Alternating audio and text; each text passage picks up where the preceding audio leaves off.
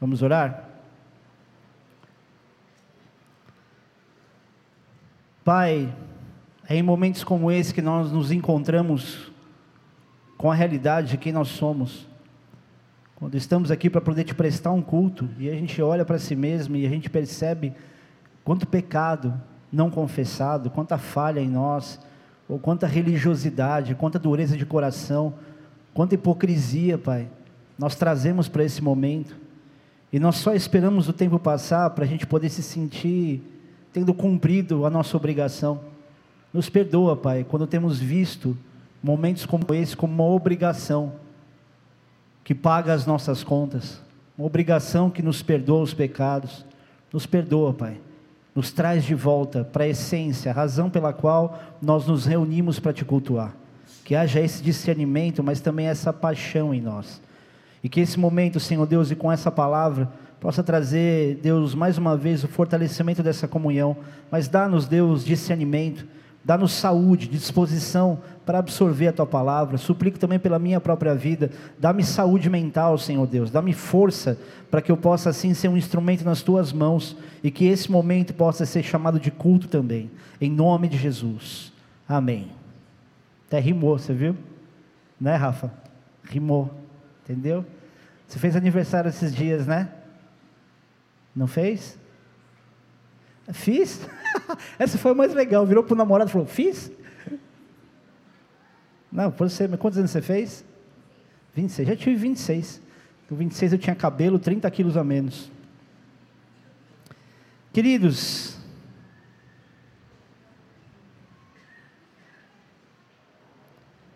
é, anteontem, sexta-feira, eu fiz uma loucura. Eu fui para Jundiaí à noite, eu fiz um bate e volta e eu já estava cansado. Eu estava com a mente muito cansada. Na verdade, Aliás, eu tenho estado com a mente muito cansada. Lembre de orar por mim, tá? Quem de vocês. Ixi, eu tenho até medo de perguntar isso, que eu sei que muita gente pode levantar e está mentindo. Você já sabe o que eu vou perguntar. Nossa, que caixa torta é essa aqui? Por favor, contra regras, diáconos. Vai que eu piso no buraco aqui. Onde vocês estão? Isso, empurra para trás um pouquinho. Tem uma. Isso, obrigado, já está bom já. Já, já não caio. Quantos de vocês aqui oram? Quantos de vocês oram por mim? Puxa vida, ora bastante, hein? A minha esposa eu sei que ora, eu vejo, na noite quando a gente ora junto, ela também ora. E, e eu de tão. Aliás, orem por mim, viu? Essa história de mente cansada é verdade mesmo. Quem tem a mente cansada fala muita abobrinha, então ora para o seu pastor, tá? E eu estava no caminho e me perguntando se eu devia mesmo ir. Eu estava em Mogi das Cruzes, eu ia para Jundiaí. E depois de Jundiaí, eu tinha que pegar uma estrada de terra para chegar num sítio. Era a despedida da, da pastora de Tupéva, os pastores de lá estão indo para o Canadá também. E estava me perguntando: será que eu vou? Será que eu não vou? Eu cansado, cansado. Mas eu sabia que eu não ia conseguir vê-la e dar um abraço nesses meus amigos. E aí eu fiz uma força, mas uma força que vocês não têm ideia, para poder ir, cheguei. Só que chegando lá, eu não conhecia a maioria das pessoas que estavam lá, eu sentei numa, numa mesa e uma menina estava dando um testemunho, uma moça que ela era do Bola do Guarujá, hoje ela está em Jundiaí, sobre o câncer que ela teve. E ela contou a história toda, como ela descobriu, o que aconteceu com ela, e, e ela, ela foi uma das poucas pessoas sei lá se no Brasil, não lembro o detalhe, que não podia fazer quimioterapia, porque tinha uma enzima no corpo dela que não era fabricada e a quimioterapia ia matar ela. Então, ao invés dela ser curada com isso, ela ia se arrebentar. Só que no testemunho dela, ela falou algo que me chamou muito a atenção.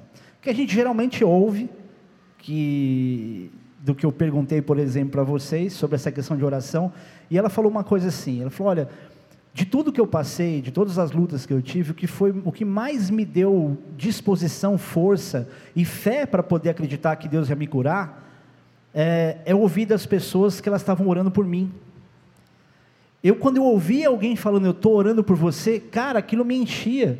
Eu não sei nem se era verdade, mas aquilo eu acreditava e parecia que era uma, era um, havia um renovo dentro de mim. E de fato, querido, é, é maravilhoso quando a gente tem a sensação que Deus realmente está ouvindo as nossas orações através das orações dos outros. É muito legal quando você vê as pessoas orando por você de fato. A gente se sente fortalecido. Quem já passou por situações assim sabe do que eu estou falando. Quando alguém fala, estou orando por você, e você olha para os olhos dessa pessoa, a pessoa dizendo isso, você fala, cara, é tudo que eu precisava. Porque às vezes eu estou tão fraco para orar por mim mesmo, e tem alguém falando com Deus sobre o meu problema. O grande problema de alguém falar que ora pelo outro é quando isso não é verdade. E geralmente essa é uma mentira que está muito presente no meio da igreja. A gente está sempre falando, não, eu estou orando por você, vou orar por você. A gente é um bando de mentiroso, dizendo que a gente tem a melhor intenção do mundo.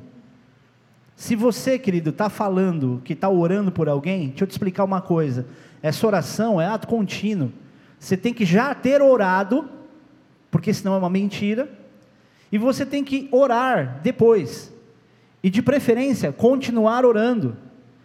Não dá para a gente viver essa sensação de que a nossa oração, ela não é tão relevante assim, afinal de contas deve ter muita gente orando. Vocês viram aqui quantas pessoas oram pelo pastor da igreja? Posso contar uma, uma história? Não, né? Vamos pregar. Então é assim a história. Um pastor chega no céu, um homem muito reconhecido ministerialmente, tinha igreja de 20 mil pessoas, e ele chega no céu Fala assim, vão me reconhecer, né? E ele vai lá, cumprimentando as pessoas na fila, e indo para frente da fila, meio que furando a fila, afinal de contas, ele era um pastor de uma igreja gigante. Aí chega lá na frente e fala assim, senhor, não, pastor fulano, ô oh, pastor fulano, por gentileza, o senhor pode pegar ali o fim da fila? Falou, mas você sabe quem eu sou? Falou, sei, o senhor foi usado por Deus na terra, né? Fica lá, quando chegar a sua vez, te dou sua coroa, a chavezinha da sua mansão e você entra. Aí daqui a pouco ele está lá, chegou a vez dele, meio injuriado, afinal ele estava na porta do céu, do céu para dentro, tudo fica bom, né? Gente, isso é brincadeira, tá? Aí entrega-se uma caixinha e uma coroa, modesta, com uma pedrinha nessa coroa. Ele olha e fala assim: Nossa, essa coroa, você que sabe quem fui eu na terra? Quase que eu vou chamar Jesus para falar com esse anjo. Aí chega uma senhorinha lá, humilde, no fim da fila, todo mundo, ela chegou, ela chegou, aquele berreiro. Ah, ela chegou. Aí todo mundo, não, passa na frente, imagina, gente, passa na frente, vai lá, vai lá, o Pedrão está lá, vai dar a chave da sua mansão. A chave precisou de dois anjos para carregar a chave dela. A coroa não cabia na cabeça dela, de tanta pedra que tinha na coroa. Aí falou assim: vem cá, o, o, o senhor anjo, é, quem é essa senhora tão valorizada aqui no céu? Falou assim: então, essa mulher é aquela que sentava lá atrás, no último banco da sua igreja, que mais orava por você. Você só conseguiu tudo que você conseguiu na tua função porque tinha uma pessoa orando por você, era essa senhora. Entendeu, né? Aí o mais cara de pau fala, pastor, para que, que eu vou me preocupar com galardão? Se estiver no céu, já está tudo certo. Pô, ora por mim, meu. Eu preciso, ora pela minha esposa, ora pelo meu filho.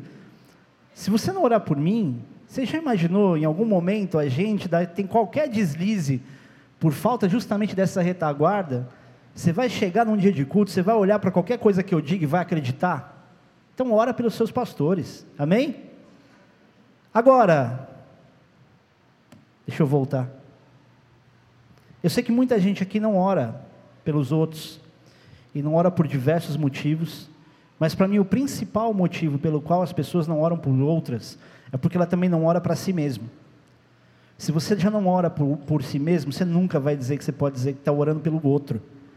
Por isso que é uma grande mentira. E infelizmente, nós temos sido uma geração que tem orado muito menos do que devia. Talvez alguns mais super espirituais digam, verdade, olha, eu oro uma hora por dia. Às vezes você pode orar uma hora por dia e ser uma pessoa insuportável. Porque não é a questão do tempo quanto você fala, mas o discernimento que você tem do quanto você ouve, do que você entende da resposta, porque orar sem parar para ouvir é um mero monólogo. O tão importante quando você parar para orar é o tempo que você dispensa para meditar na palavra, para ficar em silêncio, para discernir, para ouvir a voz de Deus, para praticar aquilo que você está entendendo. Vocês estão aí? E quem não ora para nada, querido, também não pode ter moral para reclamar de nada. Sabe quando a igreja não está boa? quando as coisas não estão bem, você não pode reclamar, você não ora. Você generalizado, tá? Você aqui eu sei que você ora. Dá para olhar na cara de vocês e ver que vocês oram. A gente ora e fala, hum, essa pessoa é de oração. Isso aqui, o Quinho passa certamente umas quatro horas por madrugada orando. Falou que ele ora durante o dia. Essa pausa mata a gente, né? Tipo, pastor muda o assunto. Tá todo mundo avaliando agora se eu realmente oro quatro horas ou não. E querido, quem ora de verdade, geralmente não reclama. Pessoas que reclamam demais são pessoas que não oram. Essa vale uma pausa. Porque os amigos estão olhando e falam assim. Já sei de quem está falando. E geralmente, quem ora, pessoas de oração, são pessoas que não se lamentam. São conhecidos como, como pessoas otimistas. É lógico que o otimismo e a fé não são a mesma coisa, mas o otimismo, pelo menos, é uma identidade que a pessoa já tem. Ela acredita, ela sabe que Deus pode mudar esse quadro. Ela, por quê? Porque ela ora. Simplesmente por isso. Então, querido, entendendo que nenhuma oração fica sem resposta, tanto as respostas que vêm ao coração, quanto as respostas que vêm em circunstâncias, eu estava pensando em tudo isso e eu entendi que eu precisava compartilhar algo com vocês sobre um tema que eu, eu já preguei uma vez, mas sobre detalhes que eu não falei. Porque se a gente tem orado pouco por nós mesmos, imagine o quão pouco o povo de Deus tem influenciado nos lugares que Deus chamou para ele, ele para estar. E a oração, eu acho ela tão importante que a gente vai orar de novo. Feche os teus olhos mais uma vez. Pai, nós usamos esse momento, Senhor, para intensificar a nossa necessidade de oração, de buscar o Senhor, de falar contigo. E queremos te pedir, Senhor Deus, que através dessa oração, dessa segunda oração pela palavra, o Senhor venha trazer, Senhor Deus, a resposta da importância, inclusive, Senhor, da quantidade, para que possamos, Senhor Deus, te buscar mais, desejar mais ouvir tua voz e mais falar contigo. Em nome de Jesus. Amém. Você gosta de orar?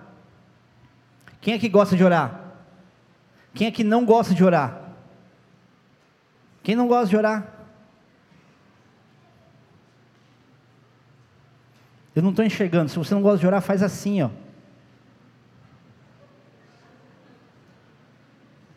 Eu escutei de um pastor muito famoso e que eu acredito muito nele, confio muito nele. E ele falou o seguinte: Eu não gosto de orar. Porque se a pessoa diz simplesmente que ela gosta de orar, só pela oração em si, talvez ela nem entenda muito bem o que ela está falando. E ele diz que ele não gosta de orar, mas ele o faz porque ele precisa. Então, quando você diz que você gosta muito de orar, avalie o quanto você realmente gosta muito de orar. Ou se você não ora, na maioria das vezes, quando você está numa necessidade de alguma coisa. Porque se você tivesse o prazer que você diz ter pela oração, você não ia orar mais nos dias difíceis do que nos dias alegres, concorda? E quando é que a gente ora mais? Nos dias difíceis. Então quer dizer que você gosta tanto de orar que quando você está alegre você nem lembra disso. Você percebe o nosso nível de hipocrisia, de religiosidade, de falta de simplicidade e verdade? Porque Deus não está botando em você uma pressão dizendo que você tem que orar três horas por dia.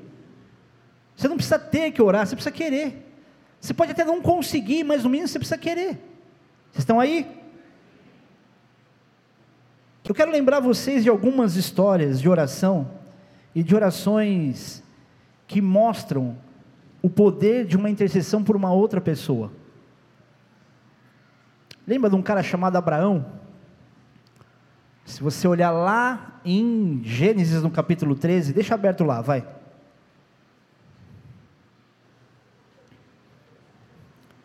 Franja está aí? Franja? Não? Manda uma mensagem para ele, falou, o pastor está perguntando de você aqui no culto.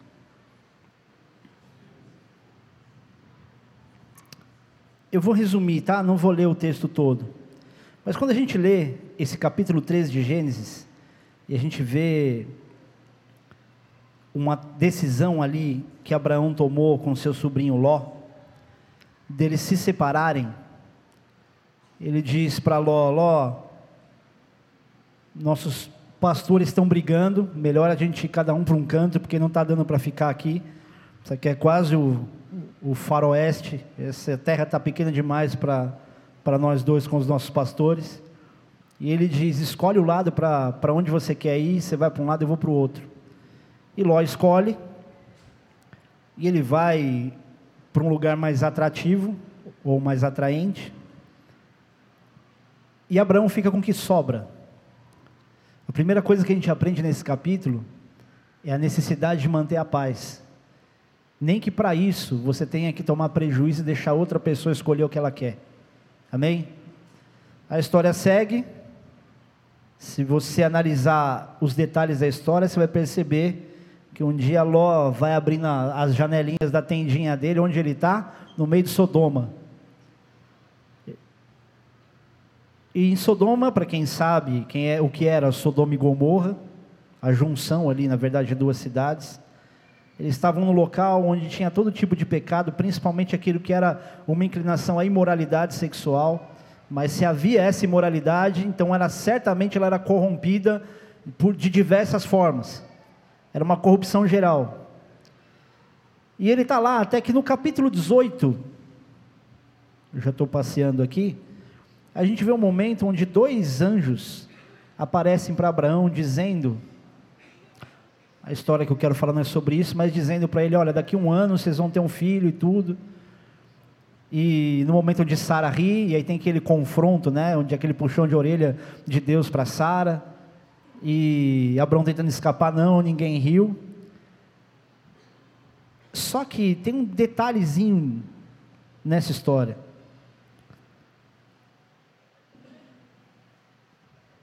No versículo 16 do capítulo 18, gente, eu estou dando essa pausa porque eu já estou, eu já passei grande parte do que eu ia ler e eu quero me aprofundar só no, no ponto mais exato.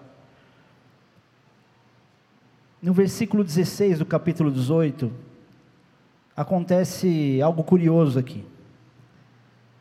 Tendo se levantado dali aqueles homens, olharam para Sodoma, e Abraão ia com eles para os encaminhar. Disse o Senhor: Ocultarei a Abraão, Abraão que estou a fazer, visto que Abraão certamente virá a ser uma grande e poderosa nação, e nele serão benditas todas as nações da terra.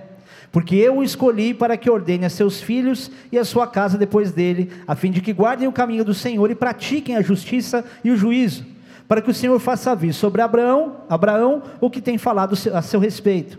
Disse mais o Senhor: com efeito, o clamor de Sodoma e Gomorra tem se multiplicado, e o seu pecado se tem agravado muito. Descerei e verei se de fato o que tem praticado corresponde a esse clamor que é vindo até mim, e se assim não é, sabê-lo-ei. Então partiram dali aqueles homens e foram para Sodoma, porém Abraão permaneceu ainda na presença do Senhor. E aproximando-se a ele, disse: Destruirás o justo com o ímpio? Se houver porventura cinquenta justos na cidade, destruirás ainda assim e não pouparás o lugar por amor dos cinquenta justos que nela se encontram?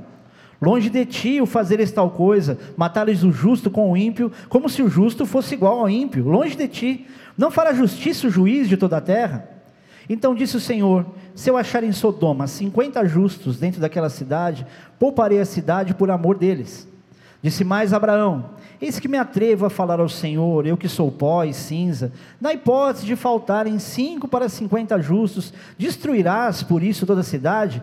Ele respondeu: Não a destruirei, se eu, se eu achar ali quarenta e cinco. Disse-lhe ainda mais Abraão: E se porventura houver ali quarenta? Respondeu: Não farei por amor dos quarenta. Insistiu: Não se o Senhor Falarei ainda, se, o, se houver porventura ali trinta. Respondeu o Senhor, não farei, não farei se encontrar ali trinta. Continuou Abraão, eis que me atrevi a falar ao Senhor, se porventura ali houver, houver ali vinte. Respondeu o Senhor, não a destruirei por amor dos vinte. Disse ainda Abraão: Não se ire o Senhor, se lhe falo somente mais uma vez, mais esta vez, se porventura houver ali dez. Respondeu o Senhor: Não a destruirei por amor dos dez. Tendo cessado de falar Abraão, retirou-se o Senhor e Abraão voltou para o seu lugar. Até aí. Você insiste com Deus que nem Abraão? A gente ora uma vez, não tem a resposta, e a gente já não ora mais. Abraão ora, tem resposta e continua orando. Engraçado, né?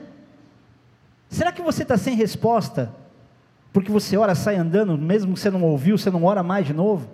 Falta de intimidade. Deixa eu te explicar uma coisa: intimidade com Deus não é uma formalidade que você cria, onde você fala de maneira super espiritual. A intimidade é uma busca dentro da tua realidade, da tua simplicidade, daquilo que são os teus limites, da tua forma.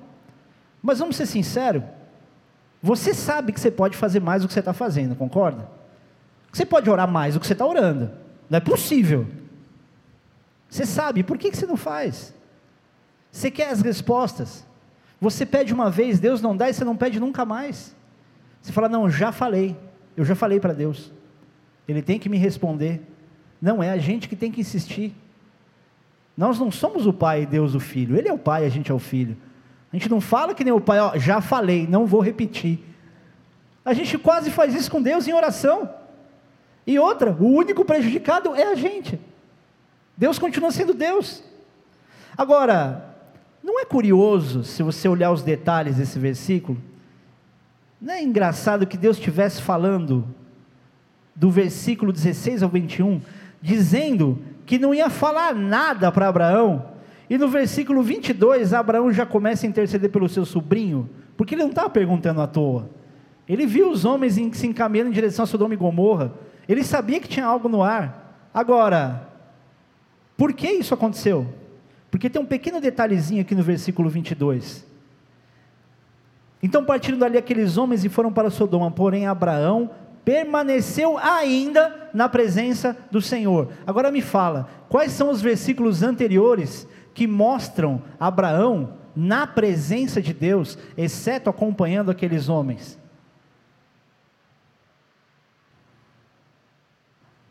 Não é engraçado você imaginar que ele já estava na presença de Deus? Filho, me fala quando é que você entra na presença de Deus? Deveria ser quando a gente se converte. Você não entra na presença de Deus quando você começa uma oração num culto. A gente aprende isso, né? Senhor, entramos na tua presença. Ué, já não está? Deus não é aquele que, com a glória dele, enche a terra? Ele não é onipresente? Então, que mania a gente tem de achar que a gente entra na presença de Deus a hora que a gente quer?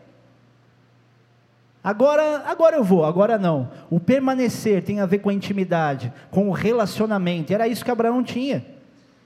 E detalhe, ele ainda nem tinha sido o homem que ganhou o título de amigo de Deus, e ele já era assim.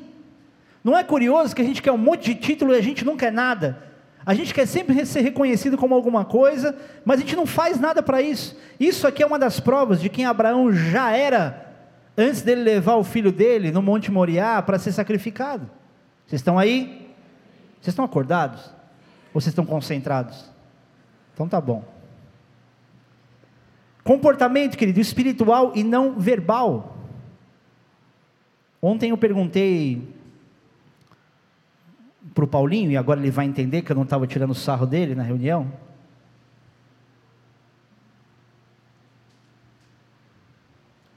porque eu quero ensinar algo para vocês que nós deveríamos fazer como surdos. Eu perguntei para ele, Paulinho, por um acaso um surdo, quando vai orar, já que a linguagem, a comunicação visível, ela está nas libras, por um acaso ele fala com as mãos ou ele balbucia? ele falou: não, não é uma regra. Acho que a maioria, talvez, orando só com Deus, não faça isso. Sabe o que eu quero te ensinar, querido? Não é o quanto você fala, é o quanto em espírito o teu coração está conectado em oração com o Senhor. Não é o quanto você é capaz de verbalizar alguma coisa ou gesticular alguma coisa, mas como está o teu coração. Porque se por um acaso a gente tem essa característica de intimidade com Deus, feito dessa forma pelos surdos, a gente tem que aprender a ser assim também. Porque tem gente que não diz ou não, não se sente orando se ela não estiver sendo vista, se ela não estiver falando, se ela não estiver de alguma forma exteriorizando isso. Querido, a exteriorização da oração, ela serve para o nosso fortalecimento, mas ela não prova intimidade. É bom para que a gente exercite isso, mas não prova que você tem um grande nível de intimidade com Deus se nunca você está na frente de alguém, ou se você está na frente de alguém e não consegue orar em espírito de alguma forma. Os meus aconselhamentos, a grande maioria deles, de assuntos realmente difíceis, e que eu não tenho uma, uma resposta prática, eu estou ali orando enquanto eu estou ouvindo. Falo, Senhor, me dá a tua direção. Estou deixando a pessoa abrir o coração, ela poder dizer o que ela precisa dizer, E não vou aqui, peraí, vamos orar, só para dizer que o pastor ora? Para dizer, vamos orar aqui, você super espiritual. Não, eu estou orando ali. Falou, Senhor, aqui é continuidade, me dá uma revelação, me dá a tua direção. E é assim que a gente tem que fazer. Mas não faz parte do nosso comportamento. A gente parece que só tem que parar para orar. Ou então a gente só ora a caminho de alguma coisa e nunca tem um tempo onde você fique com Deus. O problema não é se você para ou se você ora durante o, teu, o caminho para o teu trabalho, mas o quão intenso é esse relacionamento nessa oração. E o quanto você crê naquilo que você ora. Muita gente não ora pelas outras pessoas porque não crê no poder da intercessão. Não acredita que Deus vai ouvir a tua oração e vai mudar a realidade daquela pessoa. Vou continuar aqui. A história segue. Os dois anjos chegam até Ló, ele os recebe, os anjos tiram Ló de Sodoma e Gomorra, e Deus destrói as cidades onde ele estava. Aí eu te pergunto: Deus livrou a Ló por quem ele era? Ou livrou a Ló por intercessão de Abraão? O mais óbvio é a gente dizer que Deus livrou Ló pela intercessão de Abraão. Só que se você pegar a maneira como Deus olha as respo dá as respostas para Abraão, eu vou pegar uma delas aqui. Versículo 29. Disse-lhe ainda mais Abraão: E se porventura houver ali 40? Respondeu. Quem respondeu? O Senhor. Não o farei por amor dos 40. Também é o amor de Deus. Sabe o que significa? Que embora Abraão fosse o principal intercessor que pudesse gerar aquela intervenção de Deus para tirar Ló de lá, Deus também amava Ló. Sabe o que isso te ensina? A tua oração, ela tem uma força unida ao desejo de Deus em salvar e resgatar. Então não fique imaginando que Deus vai olhar a tua oração como um juiz e dizer: interessante, é verdade, eu vou responder sua oração. Deus vai olhar para a tua oração e dizer: Eu também quero isso aí que você quer. Que bom que você está gerando vida no que você está falando. Porque eu já queria fazer isso aí que você quer. Vai aplaudir, vai com fé.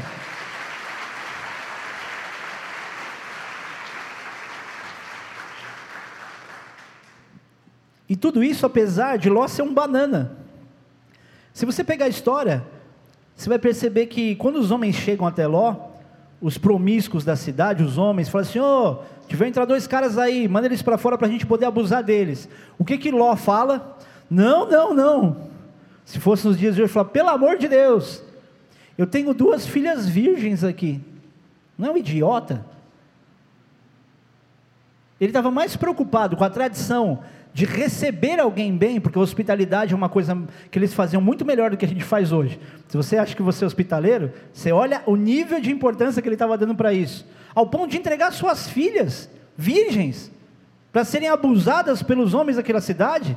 Será que ele era um cara tão pé no chão assim, tão íntegro? Ou seja, autoridade zero. Concorda? Ele não tinha nada que oferecer ninguém para ninguém. Ele tinha que dizer, cara, vocês podem me arrebentar, me matar, mas não vou fazer nada com eles. E não toca na minha família, morro lutando, é ou não é? Vocês estão aí? Agora segura essa informação. Lembra do outro cara chamado Moisés? Ele era o que? Líder e intercessor do povo hebreu, certo? Intercedeu diante de Faraó e diante de Deus. Ele era gagago, ou pesado de língua, e Deus fala: não tem desculpa, pega teu irmão, teu irmão vai ser por você por boca e você vai ser para ele por Deus. Olha o peso do que Deus fala. Ele te será por boca e você o será por Deus. Não vou pegar os detalhes ainda do texto de Gênesis, tá? Mas agora pensa. Moisés chega, conduz um povo e também intercede por esse povo, livrando esse povo e conduzindo a geração de Josué e Caleb à terra prometida. E eu te pergunto: o povo merecia toda essa intercessão de Moisés? Qual era o comportamento do povo? Tirou a gente de lá para morrer aqui, meu? A gente pelo menos comia carne lá, aqui a gente só come esse pão que cai do céu, só come esse tal de maná. Não tem carne. O que, que Moisés vai lá e fala: Senhor, olha aí o povo reclamando, dá carne. E aí Deus fala: tá bom, vou dar. E aí a mulher fala assim: vai dar? Como assim? Ué, não acabou de pedir? E Deus fala que vai dar. Fala, mas como? Vamos acabar com todos os animais da terra? E aí Deus responde algo para ele que eu amo esse momento, onde ele fala assim: Moisés, você vai ver se eles não vão comer carne até sair pelos narizes. E se Deus falou isso, isso foi literal. Eu consigo imaginar a gente comendo carne até sair pelo nariz. Assim. O povo merecia? Não. Se fosse nos dias de hoje, a gente usaria a palavra graça. Mas não dá para dizer que essa graça também não se manifestava antes, né? Dá para estudar sobre isso não mergulhando, hein? Talvez você pense, aleluia, então basta que eu interceda e Deus vai responder, Deus vai resolver. Querido, a diferença não é o tipo de intercessão, não é nem só o propósito nobre, mas também quem ora. Ih, pastor, lascou agora então. Estava achando que Deus ia responder as minhas orações. Querido, se você tiver meia boca em intimidade com Deus e orar para qualquer coisa e tudo isso acontecer, você muda em quê? Que comportamento você renuncia? Se você dissesse para Deus tudo o que você quisesse, Deus te respondesse só porque você orou, quem seria você? Se hoje sem Deus te dar tudo que você quer do seu jeito, você saber a necessidade que você tem de buscar a Deus, você já seria um nojo. Você imagina, querido, como a gente seria.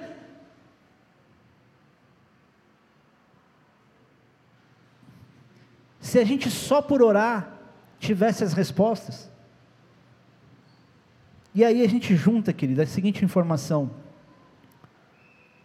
não é só o que Deus vai fazer, através da tua oração, mas o que Deus quer fazer com você. Você precisa começar a acreditar naquilo que você fala. Você precisa começar a acreditar pelo menos em si mesmo. Deus não vai responder suas orações só porque você ora por uma causa nobre. Ele também está olhando para você. Ele está olhando para você e fala assim: tá bom, quanto isso é meu? Porque isso aqui é um assunto que me interessa. Eu vou resolver. Através da sua oração de qualquer pessoa, mesmo que ninguém ore, eu tenho planos para esse povo, tenho planos para essa pessoa que está intercedendo, mas e você? É mais ou menos a mesma máxima, querido, de que um pastor, ele também não, não adianta ele cuidar de um povo, se ele mesmo não tiver intimidade dele com Deus. Deus não vai olhar para alguém, tudo bem, você vai para o inferno, pastor, mas eu vou te usar para salvar todo mundo. Deus está preocupado comigo. Preocupado não como o homem se preocupa. E Deus está preocupado, não como o homem se preocupa, mas com você com aquilo que você vive com Ele. Ele vai responder suas orações, mas quem é você? Se você olhar para Abraão, você entende por que, que Deus responde. Se você olhar para Moisés, você entende por que, que Deus responde. Agora me fala, querido, você se preocupa com quem? Com quem que você está preocupado? Teus amigos estão todos indo para o inferno, você não ora por ninguém. Eu não posso, querido, trazer você aqui e dizer, vou alimentar teu coração, escuta essa palavra, sente de fé para que você seja alguém abastecido de bênçãos e egoísta e hipócrita, vindo para a igreja receber um alimento que você sabe, é promessa, você vai receber. Querido, a tua vitória vem, não é se ela vem ou se ela não vem, é só quando vem, porque ela virá. Mas enquanto isso, por que você não está orando pelas pessoas que você precisa orar? Por que você não acredita na tua própria oração? Por que, que a tua oração, ela não tem o efeito que ela deveria? Será que não é pelo comportamento que você tem tido? Você faz tudo o que você está afim, não renuncia a nada, não se preocupa com nada. Não dá nem para diferenciar entre você e um satanista, se olhar. Faz tempo que eu não pergunto isso, né? Tem algum satanista aqui hoje? Se você for satanista e estiver aqui, vem me dar um abraço no final do culto, tá? Vem mesmo, se tiver coragem. Agora desafiei.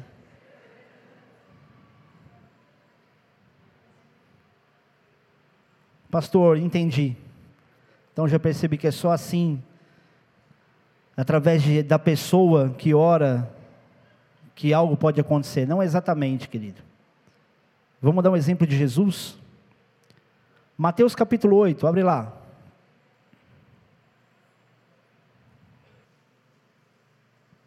Versículo 5 diz assim: Tendo Jesus entrado em Cafarnaum, apresentou-se-lhe um centurião, implorando: Senhor, o meu criado jaz em casa, de cama, paralítico, sofrendo horrivelmente. Jesus lhe disse: Eu irei curá-lo. Mas o centurião respondeu: Senhor, não sou digno de que entres em minha casa, mas apenas manda com uma palavra e o meu rapaz será curado. Pois também eu sou homem sujeito à autoridade. Tenho soldados às minhas ordens e digo a este: vai, e ele vai. E ao outro: vem, e ele vem. E ao meu servo: faze isso, e ele o faz. Ouvindo isso, admirou-se Jesus e disse aos que o seguiam: Em verdade vos afirmo que nem mesmo Israel achei fé como essa. Digo-vos que muitos virão do Oriente e do Ocidente e tomarão lugares à mesa com Abraão, Isaque e Jacó no reino dos céus, ao passo que os filhos do reino serão lançados para fora nas trevas, ali haverá choro e ranger de dentes. Então disse Jesus ao centurião: Vai-te, seja feito conforme a tua fé, e naquela mesma hora o servo foi curado. Esse texto tem muitos segredos. Um deles, não o primeiro, mas um dos detalhes aqui, é quando você olha para o versículo 11 e o versículo 12, você vê quantas pessoas de Deus deveriam se apropriar de promessas, e ao mesmo tempo parece que as promessas estão alcançando mais aqueles que sabem que são os miseráveis, mais do que aqueles que vêm para a igreja e dizem: Eu vou para a igreja, eu amo Jesus, estou lá todo domingo. Vocês estão aí? É por isso que muito crente fica reclamando: Deus, por que, que não acontece comigo? E olha o fulano Querido, tem fulanos que pelo menos honram princípios. Tem fulanos, o cara pode ser o tranqueira que for, mas ele honra pai e mãe. E nem está na igreja. Mas ele levanta, ele acorda, vai trabalhar, ou ele vai distribuir currículo, ele, ele vai até o fim. E a gente não persevera em nada. Nós não temos um comportamento de perseverança. O outro tem, e o outro é que está errado só porque é ímpio. É princípio, querido. Princípio. Judeu, não importa quem seja, se ele teve a chance de ouvir sobre Jesus e confessar sobre Jesus e não confessar, o que, que vai acontecer com ele? Ele vai para o céu? Hã? Teoricamente não. O crente está vivendo mais ou menos assim. Ele acha que só porque ele é crente, só porque ele está na igreja, ele vai estar tá debaixo da cobertura de alguém. Querido, se um dia você aprendeu que estar numa igreja ou estar debaixo da cobertura de alguém livra você, Cuidado, você aprendeu um grande engano. Isso é heresia. Se você estiver debaixo da minha cobertura da Marcela, não vai te garantir absolutamente nada. Amém? A guerra vem de qualquer jeito. E a gente está maduro para entender isso. E sobre esse texto, qual o grande segredo aqui? Humildade desse servo, conhecimento de autoridade e fé. A resposta que ele queria não dependeu do quanto ele sabia orar, o quanto ele podia interceder. Ele foi até Jesus, mas o comportamento dele foi justamente o que levou ao resultado daquilo que ele queria. Ele foi humilde. Ele tinha autoridade para falar meio que Jesus de igual para igual. Jesus, tudo bem? Podia quebrar um galho para mim? Ele se humilhou.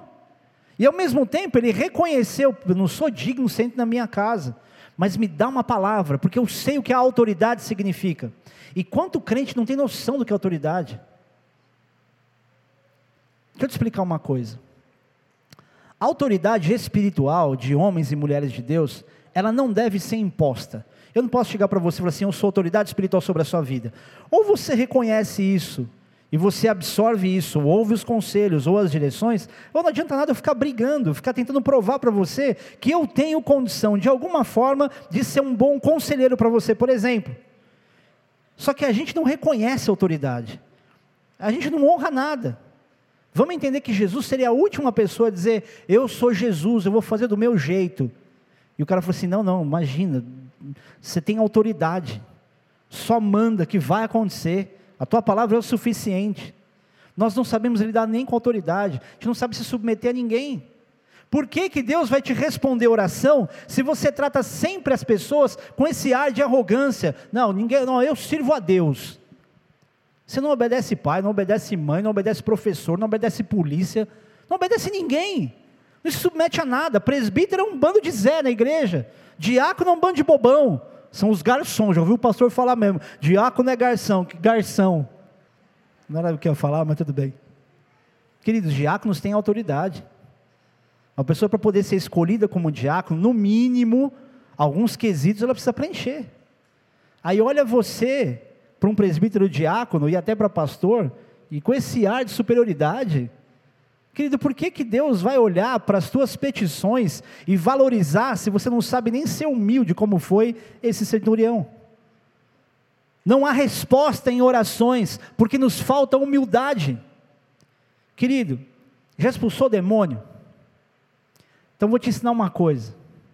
Se você chegar num demônio, levantando os panos sobre quem você é, você vai passar uma vergonha da sua vida.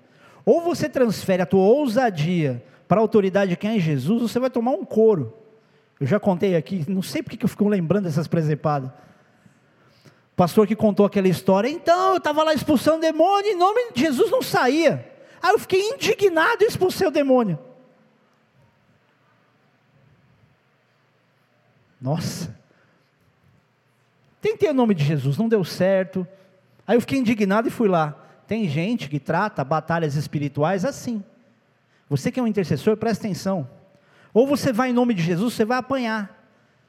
Ou você vai se submetendo a uma direção que de fato você recebeu de Deus, ou não adianta você ficar desembanhando espada e ficar, eu corto, eu rasgo, eu visto a armadura, como se a armadura fosse uma vestimenta que você põe por fora, e não um comportamento, não uma prova de consciência, de entendimento, conhecimento da palavra, exercício da fé através do escudo. Não adianta você ficar assim, escudo da fé, espada que é a palavra, visto-me com a couraça da justiça, cinturão da verdade. Não é, você não viu isso?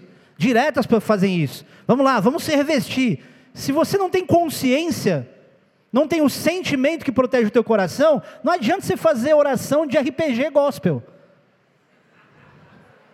Vai tomar um couro.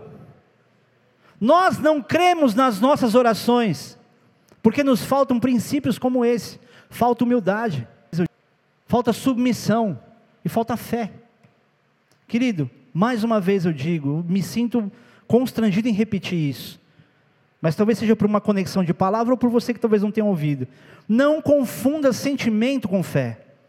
Sensação e fé não são a mesma coisa. Fé você só tem porque você entende, não porque você sente. Porque senão um dia você está, oh, eu estou com fé, eu criei.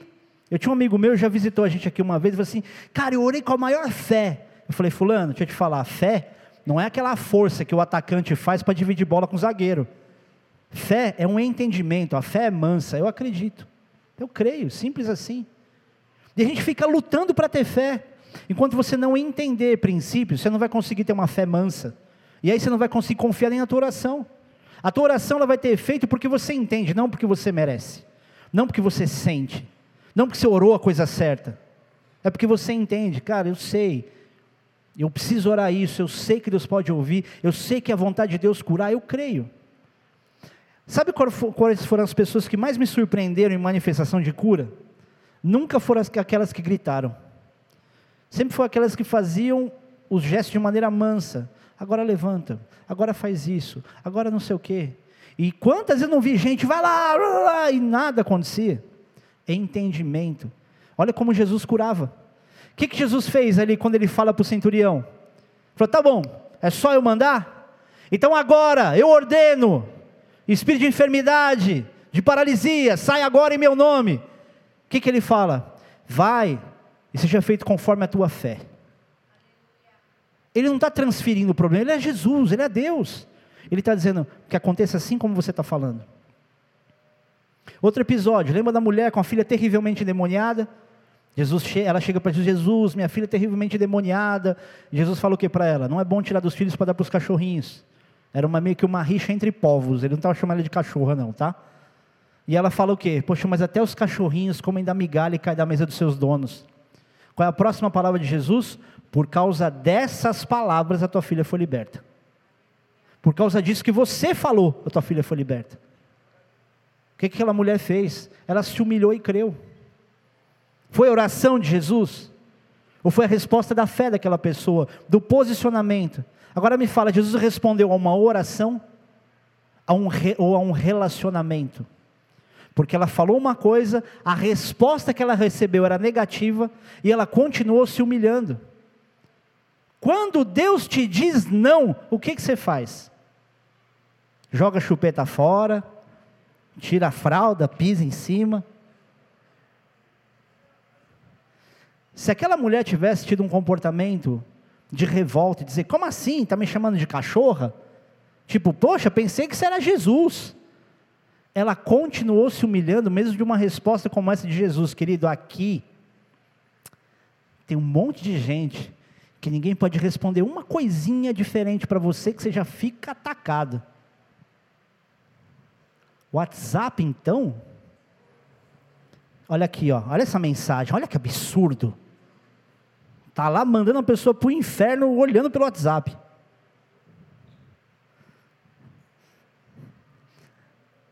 Eu não devia lembrar dessas coisas. Ah, já contei para vocês.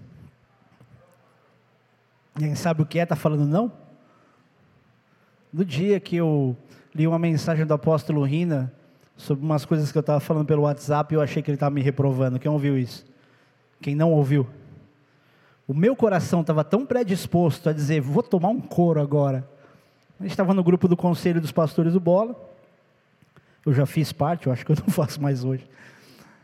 E a gente sempre troca umas mensagens, umas piadas, até hoje, bem descontraído, o próprio apóstolo Rina.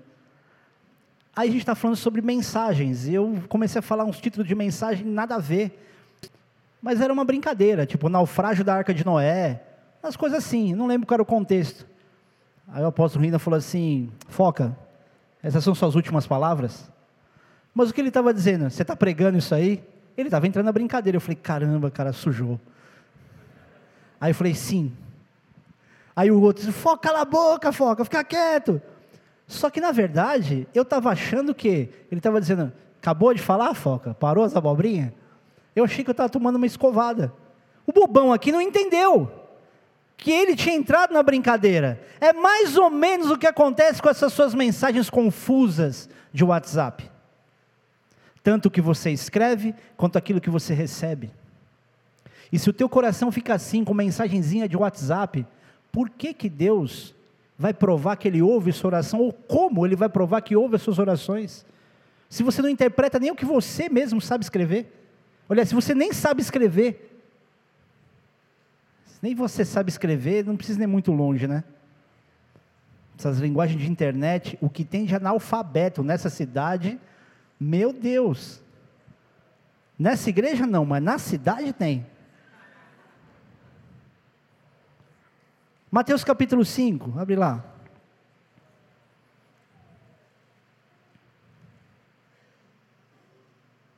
Desculpa, Marcos.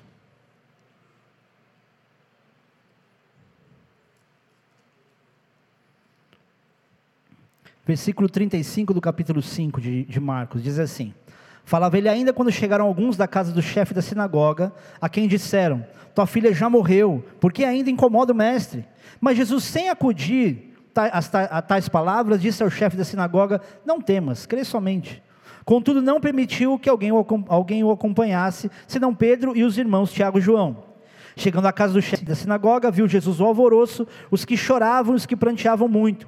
Ao entrar, lhes disse: Por que estáis em alvoroço e chorais? A criança não está morta, mas dorme. E riam-se dele. Tendo ele, porém, mandado sair a todos, tomou o pai e a mãe da criança e os que vieram com ele e entrou onde, ela estava. Tomando-a pela mão, disse: Talitá, cume, que quer dizer, menina, eu te mando, levanta-te. Imediatamente a menina se levantou e pôs-se a andar, pois tinha doze anos. Então ficaram todos sobremaneira admirados. Mas Jesus ordenou-lhes expressamente que ninguém o soubesse e mandou que dessem de comer a menina. Até aí. Eu amo essa história. O que eu mais amo nessa história está nas entrelinhas, porque a ressurreição para mim foi um mero detalhe.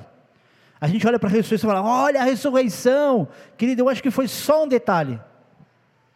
Para mim, o fato de Jesus colocar todo mundo para fora juntar o pai e a mãe, só quem veio com ele ressuscitar a menina, seria uma coisa que muitos de nós não faríamos se tivéssemos plena certeza que alguém, alguém ressuscitar pela nossa oração.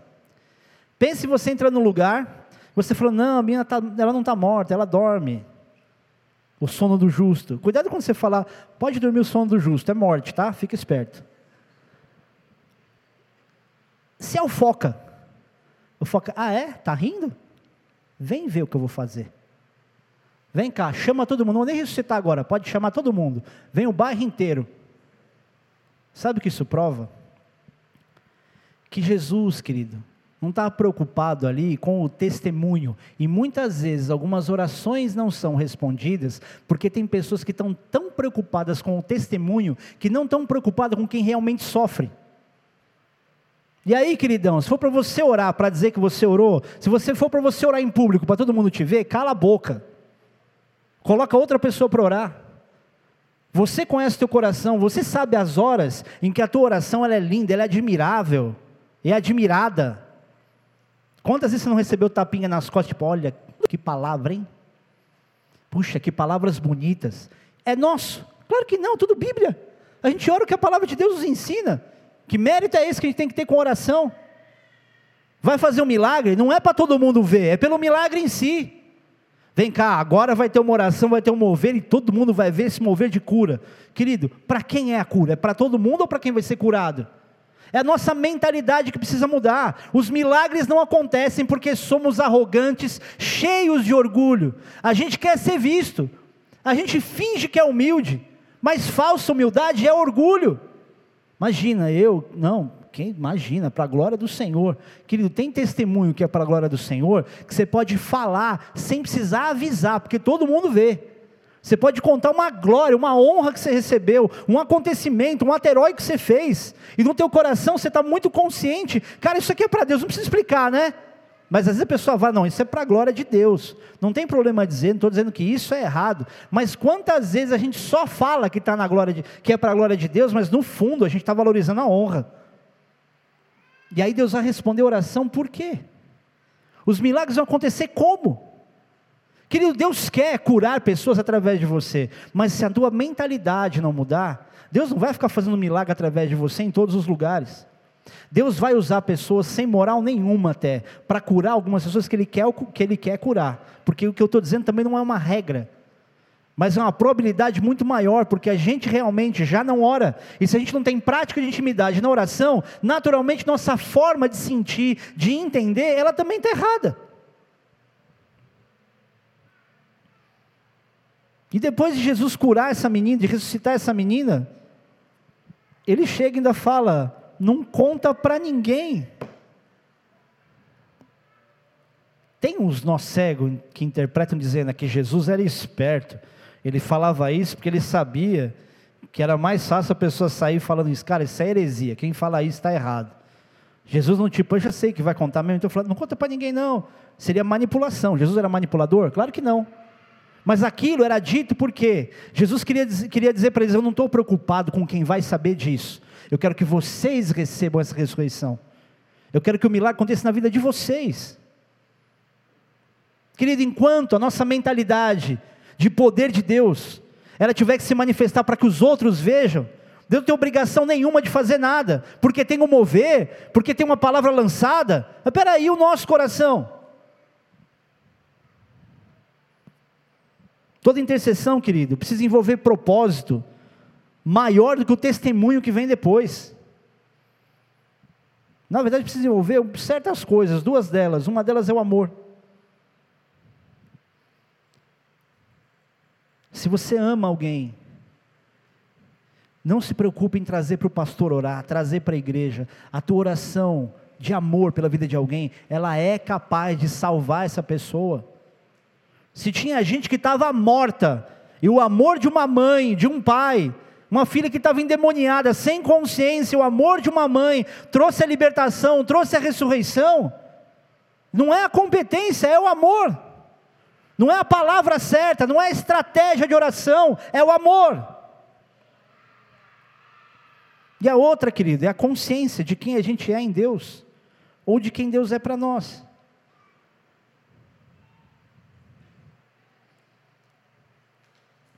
Quando eu comecei a competir de skate, eu tinha total consciência que eu não nasci para ser o vencedor de campeonato. Eu já tive muito resultado bom, mas eu nunca ganhei nada. E todo mundo que queria me apresentar como alguém do, da minha modalidade falou assim: ele é campeão de skate. Eu tinha que desmentir: não, nunca fui campeão. Nunca ganhei nenhum campeonato. Já fiquei em segundo atrás de um ponto, mas nunca ganhei. Mas eu não me preocupava em ganhar. Sabe por quê? Eu sabia o que eu estava fazendo lá. Vocês já ouviram o testemunho do pastor Bigage, quando Deus pede para ele o skate?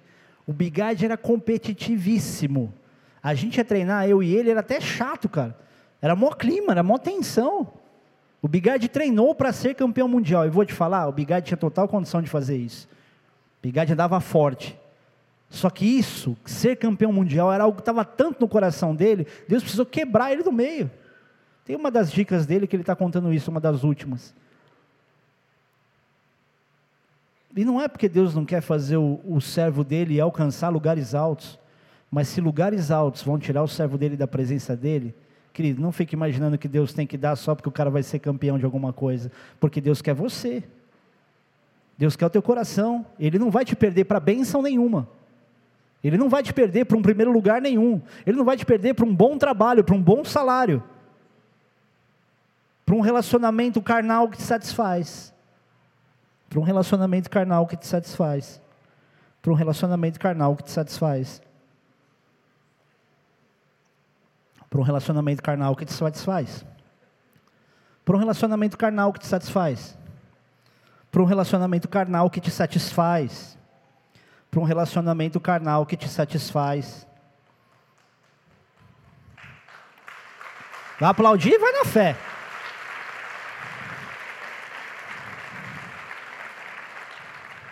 Aplaudiu para Jesus, né? Vamos deixar isso claro? Beleza?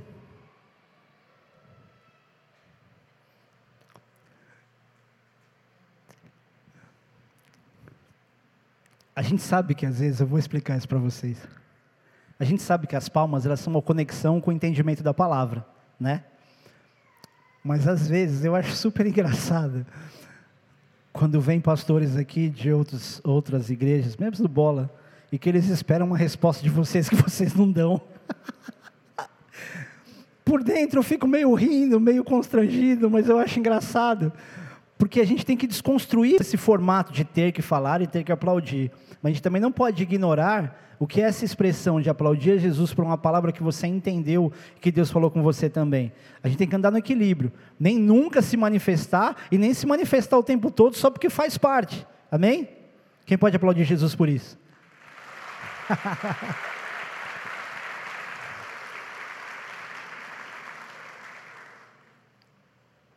Eu vou encerrar falando sobre um texto que eu preguei aqui, sei lá quanto tempo atrás, falando sobre o porquê que Deus mudou o nome de tanta gente na Bíblia.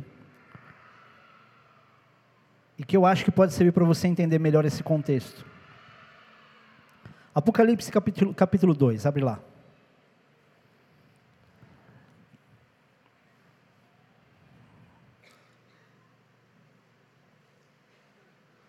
Versículo 17 diz assim: quem tem ouvidos, ouça o que o Espírito diz às igrejas. Ao vencedor, dar-lhe-ei do maná escondido.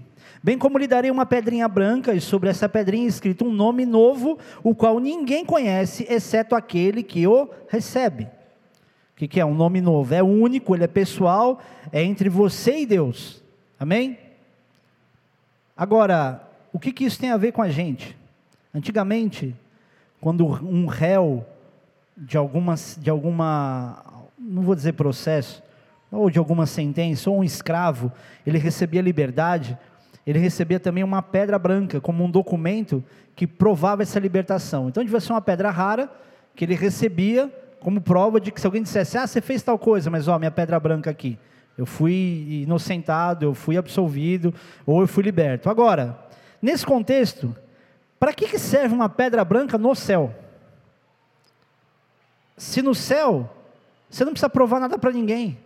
Você não precisa dizer, ó, oh, estou livre, hein? Anjos, ó, oh, aquele pecado lá já era. Eu sou outra pessoa, minha pedrinha branca está aqui. Com o nome escrito nela. E por que um nome escrito nela? Que só quem recebe é que conhece. Tem algo meio curioso aqui? Querido, no céu, essa pedra, ou esse texto, ele fala de uma nova consciência de liberdade. Ou seja, mudar o nosso nome no contexto terreno para aquilo que Deus fez com as pessoas na Bíblia, é como se essa pedra branca de um nome novo de libertação fosse entregue. E a nossa consciência ela mudasse para sempre. Então, quando Deus mudava o nome de alguém na palavra, era como se essa pedra branca ou esse nome novo que só a pessoa e Deus sabem, e eu não estou dizendo que ninguém mais saberia, tá? É um momento onde Deus divide a história dela, dá uma consciência nova. Deus fez isso quando mudou o nome de Abrão para Abraão, Deus fez isso quando mudou o nome de Saulo para Paulo, Deus fez isso quando mudou o nome de Jacó para Isaac, amém? Amém nada. Israel. Então essa pedra, querida, ela serve para dar uma nova consciência de liberdade com um novo nome que só você tem noção do que significa. Agora,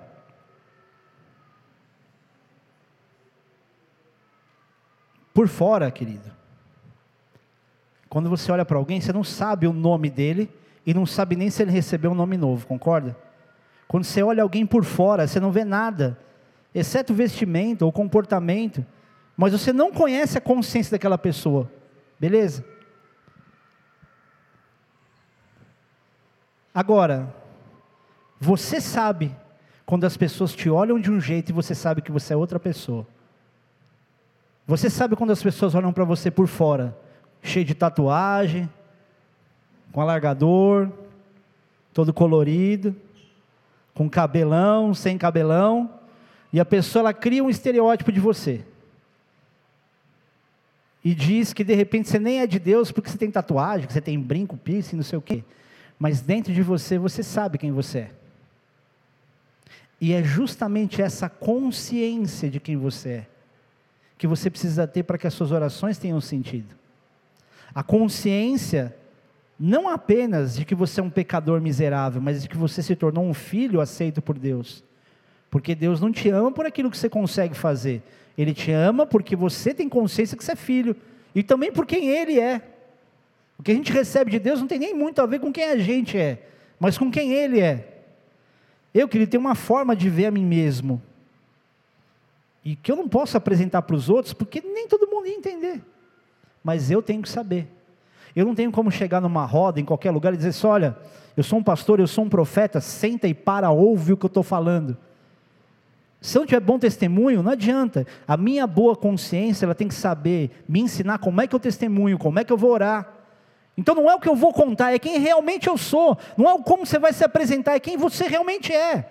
Não é como você orar, mas a consciência que você tem de que você é um filho que ora e teu pai responde. É a mesma coisa você chegar, querido, numa roda de samba, numa balada, e dizer que você é profeta porque você vem na bola de neve. Vou olhar para você e falar, nossa, que trouxa. Tá, e daí? Agora, quando a pessoa ela te conhece pelo comportamento, você não precisa dizer nada. Você não precisa falar nada. Você só, só precisa ser usado por Deus. Porque a tua consciência é o que vai colocar você exatamente no lugar onde Deus vai criar uma manifestação de poder, de cura, de transformação, porque você entende o que você, quem você é, você entende o que Deus te colocou ali, você entende o que você está fazendo. É o discernimento. E talvez, querido, Esteja aí a razão pela qual muita gente não ora por ninguém, os milagres não acontecem, porque ninguém tem exercitado essa consciência de dizer quem que eu sou em Deus. Vamos pensar um pouco? Você já fez essa pergunta para si mesmo e chegou à conclusão de que se você não tiver a identidade, a identidade de ser um filho de Deus, você fica assustado? Você olha para a sua profissão e você diz, cara, eu sou só um advogado. Você olha para a tua história e diz, cara, eu sou um atleta. Por isso que muitas pessoas que viveram grandes experiências em alguma área profissional secular, quando ela perde aquilo, entra em depressão. Porque ela olha para ela assim, meu, eu sou isso aqui. E agora eu não posso mais fazer. Eu era um atleta e hoje eu não consigo me movimentar. Só que vão pensar. Tem muita coisa que você foi e que dava um título a quem você é, que só o fato de você envelhecer já tira isso de você. E a hora que você perceber que você não é mais a garotinha, que você não é mais o, o rapagão, o super atleta, o que, que vai sobrar de você? Sabe qual é o meu convite para você? Tira tudo isso da frente. Tira da frente esses títulos que você tem.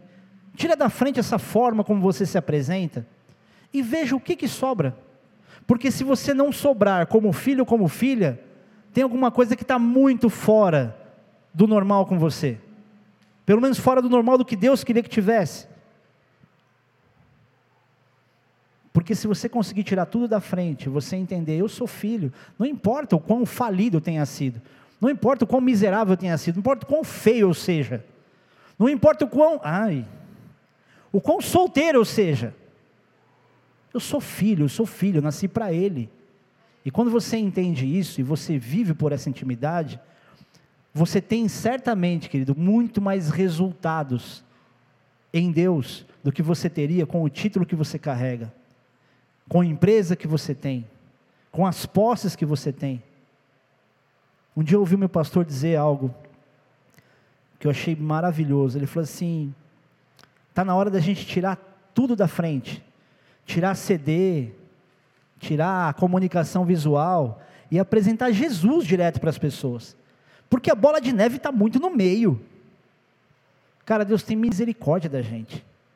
Tem muita coisa legal que acontece nesse ministério, muita coisa legal, mas isso nunca vai substituir a simplicidade do evangelho da salvação. E é isso que a gente precisa entender como igreja. Não adianta você vir trazer alguém para tipo, a bola, a bola, a bola, cara, por favor. Pô, a essa altura tendo que ensinar que a igreja não é tudo, é só a ferramenta. Porque nós fomos chamados para fazer milagres na terra, para curar enfermo, para expulsar demônio, mas para salvar pessoas. E você está realmente contente em vir a bola de neve? Desculpa, você não entendeu nada. Se você vem aqui domingo quinta-feira, senta aqui, recebe a palavra, você se sente consolado e vamos lá, vamos trabalhar, mas não se presta a ser usado por Deus, você não entendeu ainda. Você não vai ter mais satisfação na tua vida recebendo as bênçãos que você espera do que sendo usado por Deus para que outra pessoa possa ser abençoada. Quem já ouviu falar num DJ chamado Alok? Bem louco esse cara. Eu não sei se ele é evangélico ou não, mas ele deu uma aula numa entrevista um dia. Ele falou que ele estava em depressão. Imagina, um cara bonito, jovem, com dinheiro, tocando música eletrônica. Quantos crentes não sonham com isso? Vou montar uma banda. Isso é um frango, meu. O dia que você evangelizar alguém, pense em montar banda de verdade. O dia que a banda foi só uma ferramenta para aquilo que você já é fora, aí você fala de montar banda. Amém? Estou velhão, chatão hoje. E esse cara fala nessa entrevista o seguinte: que o modo, o que ele tem feito para as pessoas poderem ser alimentadas, porque ele faz as obras sociais que ninguém vê, foi o que salvou ele da depressão. Porque ele percebeu que ele tinha um sentido para a vida que ele não encontrava nas coisas que ele tinha conquistado. E que só a hora que ele começou a fazer projetos sociais para poder dar condição de alimentação para famílias, sei lá onde, é que ele começou a se sentir vivo. E o crente que tem isso como ordem, ele não vive isso. Querido, sabe por que eu estou em pé e vivo hoje? Porque Deus nos deu vocês de presente. Vocês mantêm a gente vivo.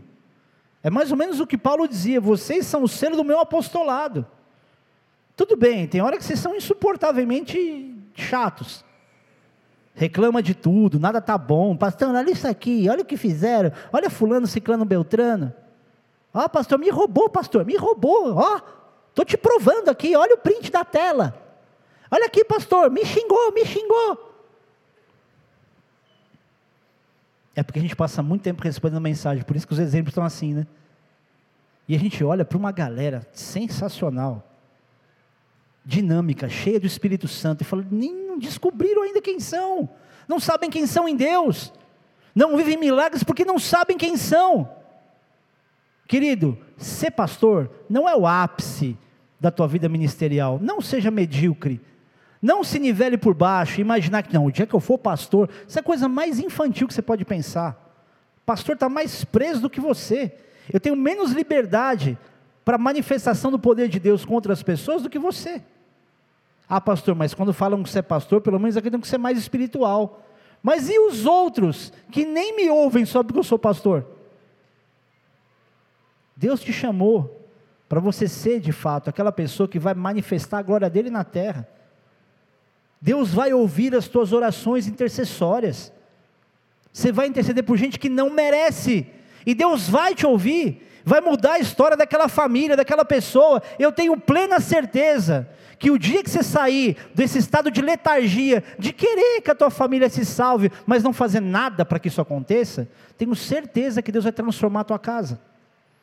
Eu não tenho dúvida disso. O nosso problema é que a gente quer enfiar para a pessoa um comportamento, um testemunho sem dar amor antes. O que, que eu falei antes aqui? A chave para esses milagres é o amor.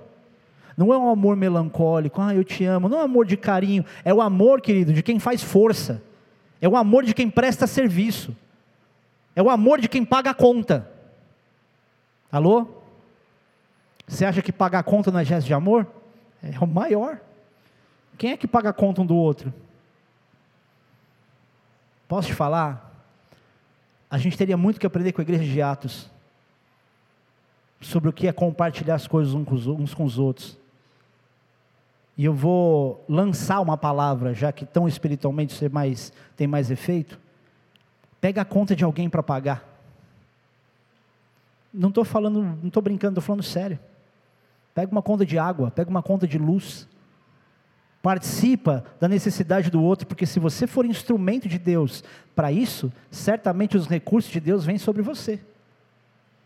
Por que, que Deus faria você multiplicar os teus recursos se eles só servem para a tua vidinha medíocre?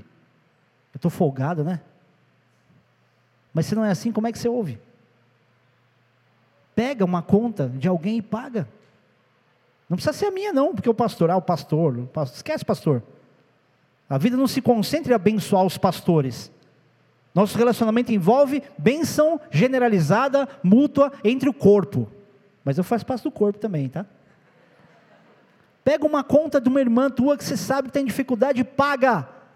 Querido, o que eu estou falando é profético. Não é uma demonstração de boa ação, olha como eu sou de Deus, não, é uma movimentação, porque se você quer que as águas se movam, então faz a tua parte. Se você fizer coisas como essa, servindo, os milagres financeiros vão acontecer também. Se você orar pelas pessoas porque você ama e não porque você sabe, ou porque você sabe que você fala, puxa, Deus vai me ouvir porque eu sou miserável, mas eu amo essa pessoa, e eu vou orar, e eu não vou orar uma vez, eu vou insistir com Deus, da mesma forma que Abraão fez, dizendo: Deus, tiver ali 45, tiver 30, tiver 20, tiver 10, eu vou ser perseverante naquilo que eu faço. Que a palavra de Deus diz para a gente: seja paciente na tribulação e na oração perseverante. Não adianta orar uma vez só. Não adianta falar uma vez só. É insistência. Vocês lembram quando Deus chega e fala para Elias, Elias, é o seguinte, ó, vai lá avisa Acabe que vai cair, o, o, o pau vai quebrar, vai cair o mundo de chuva. Ele dá uma palavra avisando, dizendo para Elias avisar Acabe. Elias avisa, e o que, que ele vai fazer depois? Ele vai orar. Quantos de nós não temos palavras de Deus e a gente parou na palavra, a gente não ora por ela? O que, que Elias fez? Ele vai, se encurva, se encolhe, ora, chega para o servo dele e fala assim: aí, vê lá se tem alguma nuvem. Não, não tem. Mais uma vez, mais outra vez. Quantas vezes? Hã? Sete vezes. Você ora sete vezes por uma coisa? Querido, ele tinha uma palavra de Deus. E ele insistiu até acontecer. Você tem palavras de Deus, você não orou nenhuma vez. Cara, um dia eu ouvi tal coisa, um dia profetizaram isso sobre mim. Deixa eu te explicar algo aqui. Quando alguém profetiza algo sobre você, ela pode nem saber o que está falando, falar só para te agradar, mas se você crê naquilo como algo espiritual, Deus vai olhar para o teu coração e vai honrar a tua fé. Quantas vezes você não falou coisas tipo, nem sei porque eu estou falando isso, mas para a pessoa aquilo foi fundamental. É isso que você precisa entender. Deus está pronto a responder às tuas orações. Mas tenha consciência de quem você é. Existem experiências espirituais que atraem a eternidade. O exemplo de consciência de uma pedrinha branca, de mudança de nome, é justamente isso. Isso é um acesso à eternidade. Jesus, quando teve o rosto glorificado, o corpo glorificado, era um acesso que ele teve à eternidade. A gente está pronto para experimentar a eternidade aqui, e a gente está tão preso às coisinhas terrenas. Feche os teus olhos por um instante.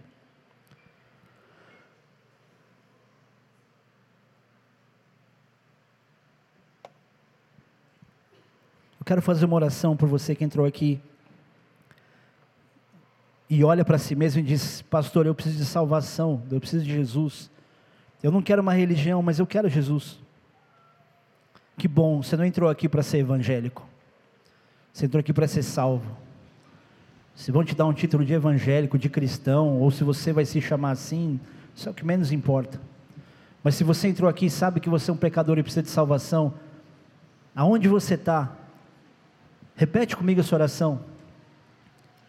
Aproveita que quem vai estar do teu lado vai abrir o coração com você e abra tua boca e fala. Porque você precisa disso. Isso não é uma vergonha. É uma atitude de coragem que vai libertar você para sempre. E eu declaro aqui em nome de Jesus, se tem alguém tímido, preocupado com outra pessoa, existe alguma força do inferno tentando parar um momento justamente de confissão dos pecados, que nessa hora caia por terra, seja arrebentado, despedaçado em nome de Jesus e haja liberdade nesse lugar, porque o Senhor está aqui. Se você quer receber Jesus como teu Senhor e teu Salvador, repete essa oração comigo aonde você está. Diz assim: Jesus Cristo, eu não conheço toda a Bíblia, eu não sei tudo sobre o Senhor, mas eu acredito que Jesus Cristo é o Filho de Deus que veio a esse mundo, viveu como homem, morreu numa cruz, mas ressuscitou e está vivo, e fez tudo isso para me salvar.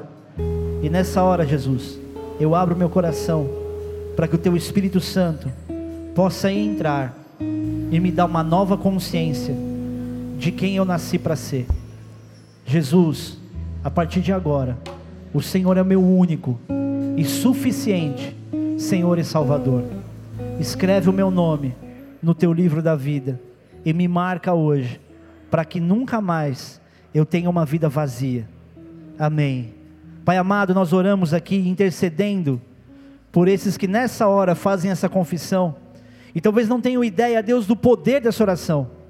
Nós te pedimos agora, Senhor Deus, envolve-os com teu amor, envolve-os, Pai, com a tua sensação de segurança, que as sensações elas possam depois, Pai, se transformar num entendimento que precisam ter, mas que antes, Senhor Deus, ou hoje, ou nesse momento, os corações sejam consolados, que haja consolo nesse momento, que haja cura emocional, cura na alma, que haja, Deus, restauração nos sentimentos e na fé, que vivam hoje, Pai, uma experiência tão marcante, que desejem te buscar por todos os dias da sua vida, e consigam, Senhor Deus, discernir e separar que a religião é uma coisa e o Senhor é outra. Usa, Senhor Deus, também a vida desses, para que experimentando, Pai, com o que é ser instrumento nas tuas mãos, tenham ainda mais sentido nas suas vidas. Nós declaramos o nosso amor por cada um destes, Pai, em nome de Jesus. Amém.